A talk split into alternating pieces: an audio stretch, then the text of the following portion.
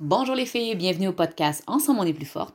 Et aujourd'hui, nous sommes la deuxième semaine du mois déjà, deuxième jeudi du mois. Donc, je vais te former petite formation éclair sur les ateliers virtuels. Je sais qu'en 2020-2021, on a euh, vraiment, vraiment exploité les ateliers virtuels parce que c'était comme beaucoup moins facile, voire impossible, d'aller faire des, des ateliers en présentiel chez les gens.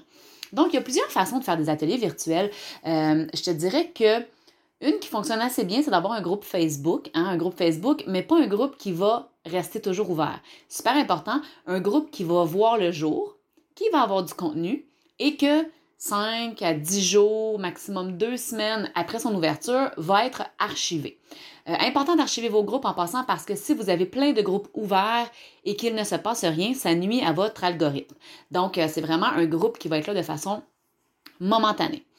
Il y a aussi euh, les présentations en Zoom qui vont être ben, Zoom, euh, Skype, peu importe la plateforme euh, où est-ce qu'on se voit et on voit les gens qui sont là, qui vont être un peu différentes, qui a pas nécessairement une semaine de contenu, qui va être vraiment comme un événement, sauf qu'au lieu de se déplacer, de se déplacer pardon, chez l'hôtesse, on va rester chez nous, dans le confort de notre salon, et les gens vont se connecter au même moment. Ça dure une heure, maximum une heure et demie, surtout en virtuel, hein, parce que c'est difficile de capter l'attention longtemps et après c'est terminé, on fait des suivis. Donc, ça dépend vraiment de la façon que vous voulez fonctionner. Il y a des gens aussi qui vont créer un événement Facebook. Euh, personnellement, je l'ai moins fait. Je ne sais pas à quel point un événement peut être privé. Probablement que vous pouvez le faire. Je n'ai pas exploité cette façon de faire-là avec mes clientes, mais je, vais vous donner quand même un peu d'informations euh, sur ce que j'ai fait avec des clientes et qui a bien fonctionné. Moi, j'aime bien le mélange des deux. J'aime bien le mélange du groupe et du Zoom. Je trouve que les deux ont des avantages. Je sais que le, le petit embête, c'est que parfois certains participants ne connaissent pas Zoom et ça peut être plus compliqué. C'est pas obligé d'être Zoom non plus. Euh, ça peut être euh, ça peut être Google maintenant qui offre une plateforme Google Meet qui est peut-être plus simple. Euh, il peut y avoir plein de façons de faire. Ça peut aussi être un salon Facebook directement où est-ce que les gens vont se voir. C'est juste qu'avec le salon, on ne peut pas l'enregistrer. Le Zoom, lui, peut être enregistré. Donc, bref, à toi de voir vraiment ce qui te convient. Moi, ce que j'aime bien, honnêtement, j'aime bien quand on se trouve une hôtesse. Hein, ça peut aussi être toi l'hôtesse au départ si euh, tu n'as pas trouvé d'hôtesse, donc tu peux tout simplement toi avoir des invités. J'aime bien quand on a une hôtesse et qu'elle trouve, je te dirais, entre 6 et 12 participantes. Je trouve que c'est vraiment là où est-ce que c'est le fun. Quand il y a trop de monde, ça devient un peu difficile de faire les suivis. Et euh, quand il y a vraiment juste 2-3 personnes, ben, c'est un peu moins vivant. Donc, idéalement, entre 6 et 12, personnellement, c'est ce que je, je trouve le plus génial.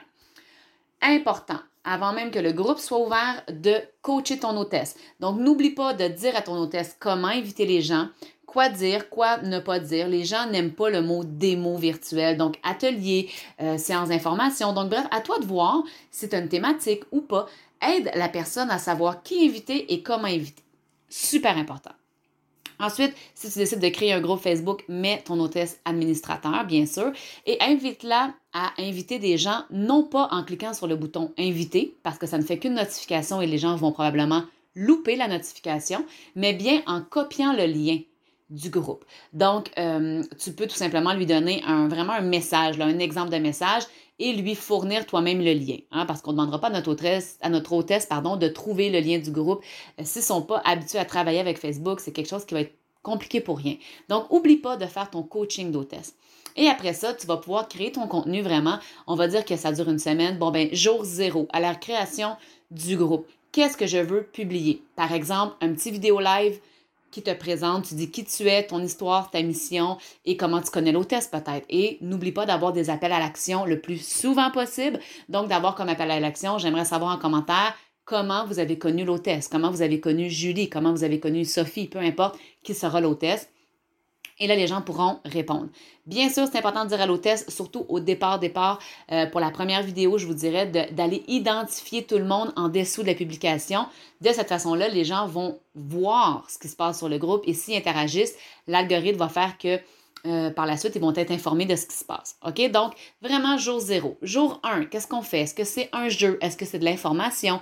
Euh, à toi de voir. Jour 2, jour 3. Donc, créer du contenu interactif avec des appels à l'action qui va donner envie aux gens d'interagir.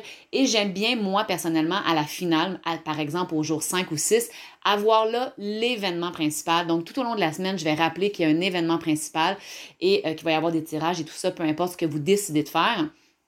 L'événement principal peut être un live, peut être un salon, peut être un Zoom, comme je vous disais. Donc, faites-en vraiment un événement principal et par la suite, la clé est dans les suivis. Donc, n'oubliez pas de faire des suivis. Je vous encourage d'ailleurs, dès le début, à aller faire un coucou en privé à tout le monde qui ont joint le groupe. Euh, peut-être leur faire des demandes d'amis aussi si, euh, vous voulez être certain de ne pas tomber dans les indésirables et d'avoir une approche en douceur, hein, sans, aucune pression. Simplement de remercier les gens d'être là et euh, leur mentionner que vous êtes disponible si jamais ils ont des questions. Tout simplement, ça établira le premier contact et par la suite, ça permettra suite au Zoom, d'aller euh, d'aller faire un suivi, de voir si les gens ont des besoins, des questions et de pouvoir bien sûr conclure des ventes. Donc voilà, de façon très rapide, une formation pour t'aider avec tes ateliers virtuels euh, en espérant vraiment que tu pourras bientôt faire beaucoup d'ateliers en présentiel avec beaucoup de gens, mais sache que c'est quand même un très, très bel outil euh, que j'ai développé avec beaucoup de mes clientes là, en 2020 et 2021. Et pour certaines personnes, ça fonctionne vraiment très, très bien. Donc sur ce, ça fait le tour pour aujourd'hui. Si tu veux me suivre, si tu veux tout savoir sur euh, mes programmes, mes services, mes réseaux sociaux, je t'invite à aller vraiment au nancyfortin.com. Il y a un bouton là et tout est répertorié au même endroit. Sur ce, je te laisse aller. Je vous aime, je vous embrasse. N'oubliez pas qu'ensemble on est plus forte et je vous dis à bientôt.